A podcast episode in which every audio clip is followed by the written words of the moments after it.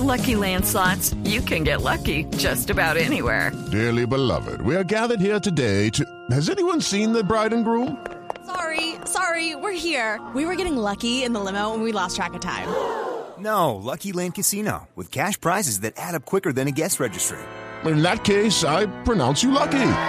Play for free at LuckyLandSlots.com. Daily bonuses are waiting. No purchase necessary. Void where prohibited by law. 18 plus. Terms and conditions apply. See website for details. Boombox.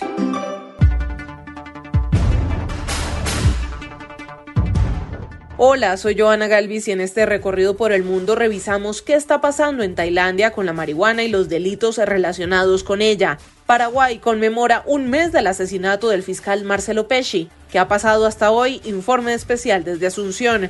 Estados Unidos conoce los primeros hallazgos de la investigación sobre el asalto al Capitolio en Washington durante enero de 2021.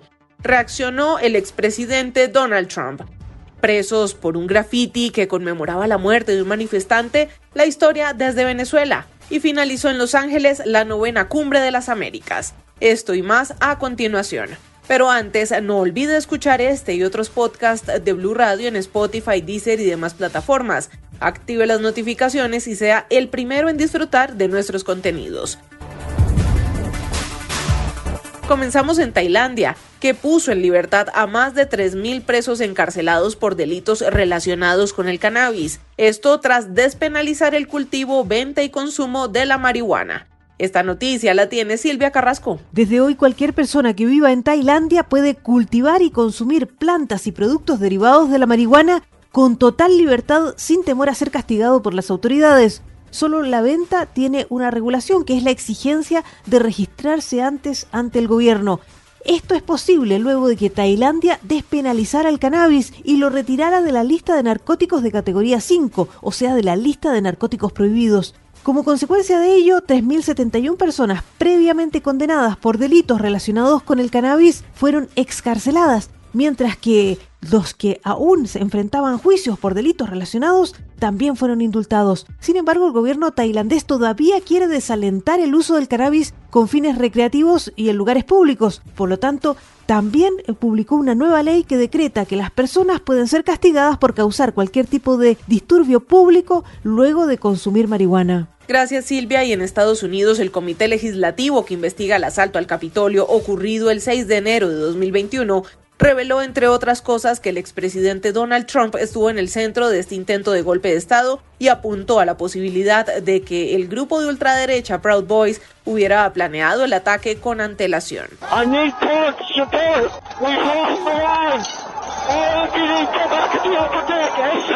El comité no dudó en apuntar al expresidente Donald Trump como responsable y dijo que el republicano estaba en el centro de la conspiración ya que animó a sus seguidores a tomar el icónico edificio.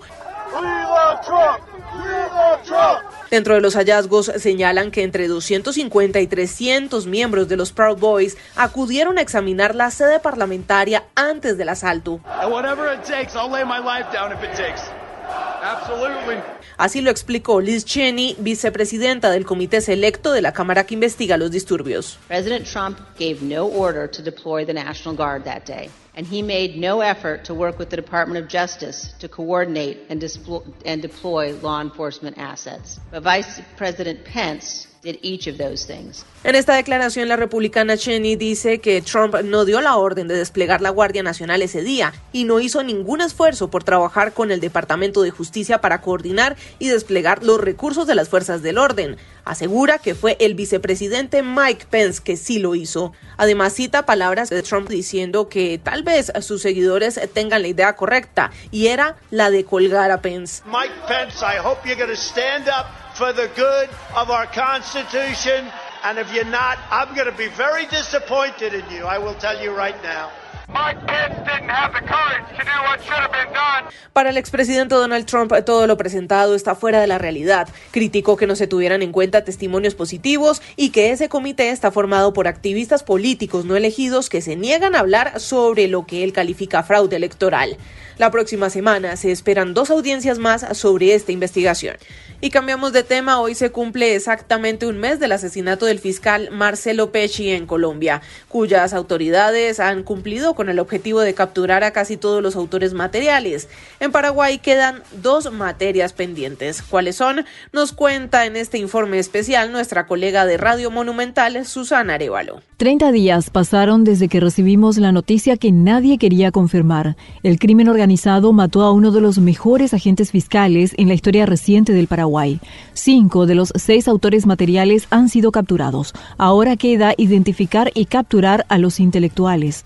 Una de las principales hipótesis de la investigación conjunta señala que la orden de asesinar al fiscal Pecci partió de aquí. En ese contexto se habló de supuestas amenazas y atentados fallidos contra Pecci en territorio paraguayo días antes de su boda o incluso ese mismo día. Sin embargo, esta versión fue descartada por el ministro del Interior Federico González y por la colega del fiscal Pecci en la unidad especializada contra el crimen organizado, la fiscal Alicia Saprisa. El proceso de investigación continúa y todas las alternativas están sobre la mesa, todas las hipótesis y líneas de investigación que nos conducirá también a, llegar a los autores intelectuales. Por lo tanto, nada se descarta y todo sigue siendo parte de este proceso que se lleva conjuntamente eh, con las autoridades colombianas y paraguayas. ¿Pero sucedió algún hecho en Paraguay o no, ministro? Eh, que conozcamos, no, nosotros no, no, para nada pero que pudieran querer atentar acá es siempre una, una posibilidad y reitero, es una hipótesis probable, posible y, se está investigando todo. La otra materia pendiente es el aprendizaje de cuidar todos los frentes en la lucha contra el crimen organizado. Si bien la ley orgánica del Ministerio Público establece en su artículo décimo que la institución está obligada a disponer de un programa permanente de protección a sus funcionarios que corran peligro de sufrir algún daño, en especial cuando se trate de hechos punibles vinculados con la criminalidad organizada. No existe un protocolo definido al respecto. It is Ryan here and I have a question for you. What do you do when you win?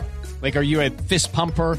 A woohooer, a hand clapper, a high fiver. I kind of like the high five, but if you want to hone in on those winning moves, check out Chumba Casino. At ChumbaCasino.com, choose from hundreds of social casino style games for your chance to redeem serious cash prizes. There are new game releases weekly, plus free daily bonuses. So don't wait. Start having the most fun ever at ChumbaCasino.com. No purchase necessary. BGW. Void were prohibited by law. See terms and conditions. 18 plus.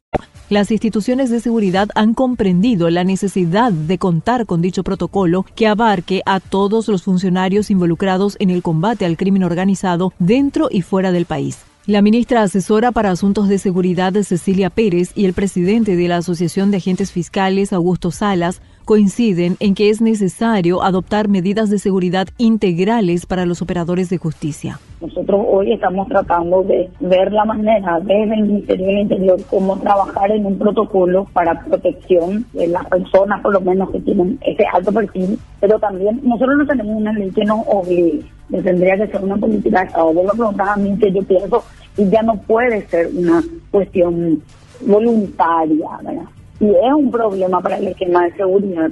Venimos a ofrecer nuestro trabajo, nuestra experiencia y por sobre todas las cosas la preocupación de todos los agentes fiscales también del Paraguay para que pueda tener de algún modo eh, seguridad, eh, pueda tener un protocolo de trabajo no solamente en el trabajo habitual, porque no nos quejamos tampoco de eso del trabajo habitual y constante que tenemos con la policía, sino trabajar también la inteligencia de seguridad, por sobre todas las cosas, con los agentes fiscales en forma personal y en la familia también. En medio de todo esto, la familia y amigos de Marcelo Pecci esperan que esta pérdida no haya sido en vano y encuentran esperanza en el hijo que espera su viuda Claudia Aguilera. Va a tener un niño varón en octubre y se va a llamar Marcelo Daniel Peche. Ah, qué bueno eso. El hijo póstumo, nos deja un hijo póstumo, Marcelo. nos deja un hijo póstumo que va a ser de nuestra familia. Desde Asunción para Blue Radio Colombia, Susana Arevalo, Radio Monumental. Muy bien, Susana, gracias. Y cuatro jóvenes activistas políticos de oposición en Venezuela están presos en la ciudad de Caracas por hacer un graffiti para recordar la muerte de un compañero registrada hace cinco años en las protestas históricas del 2017.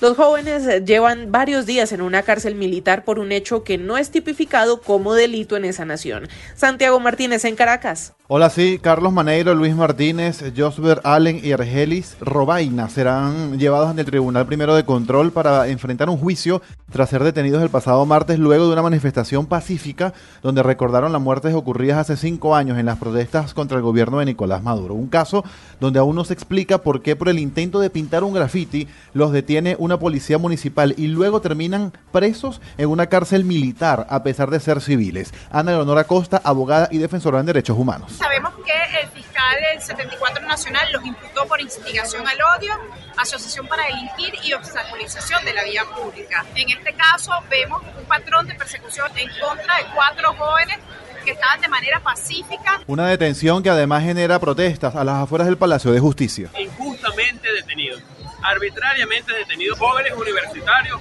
que estamos eh, sin duda convencidos que su lucha siempre ha sido por la libertad y la democracia de Venezuela. Destacar que los cuatro jóvenes detenidos son militantes del Partido Voluntad Popular, la tolda política de Leopoldo López, y fueron presentados luego de estar 48 horas bajo custodia de funcionarios de seguridad del Estado, quienes se negaban a dar información sobre el paradero de ellos. Con la declaración de Los Ángeles se finalizó la novena cumbre de las Américas que tuvo como sede California. El presidente anfitrión Joe Biden resaltó la labor que han hecho diferentes países en la región, en especial Colombia, Costa Rica, Ecuador, México, en la atención a los migrantes, pero también hizo énfasis que para trabajar en detener la migración irregular, atender las necesidades de las personas y las razones que los obligan a migrar en situación de peligrosidad, no debe ser enfrentado por una sola nación. Habló de la responsabilidad compartida, ya que es un fenómeno que involucra a las Américas. No solo hacia Estados Unidos, Colombia ha acogido a millones de refugiados de Venezuela. Ahora mismo los migrantes representan hasta el 10% de la población de Costa Rica, pero ninguna nación debería cargar con esta responsabilidad en solitario. Nuestros futuros económicos dependen unos de otros. Después de las palabras del presidente Biden habló el mandatario de Ecuador, Guillermo Lazo, una de las naciones que históricamente ha tenido una dinámica en recibir a los migrantes y refugiados en la región. Que el fenómeno migratorio es significativo y demanda acciones conjuntas bajo el principio de responsabilidad compartida y diferenciada entre los países de la región. Durante esta última jornada hubo bastante camaradería entre el presidente Joe Biden y el presidente Iván Duque.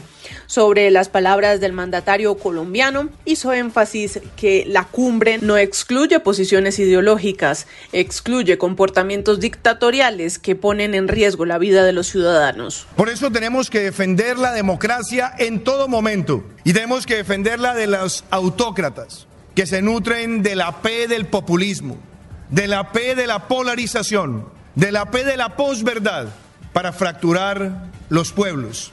Y no podemos llamarnos a engaños. Muchos de esos autócratas han ascendido al poder dentro de la democracia, pero después sutilmente la convierten en dictocracia hasta que la convierten en una vil dictadura. Entre quienes no suscribieron la Declaración de Los Ángeles están tres países de origen de muchos de los migrantes indocumentados que recorren el continente americano, Cuba, Venezuela y Nicaragua, a los que el gobierno de Estados Unidos decidió no invitar a la Cumbre de las Américas por considerar que no son democráticos. De esta manera se detiene el recorrido por el mundo, pero no olvide escuchar este y otros podcasts de Blue Radio en Spotify, Deezer y demás plataformas. Active las notificaciones y disfrute de nuestros contenidos en cualquier lugar y momento del día.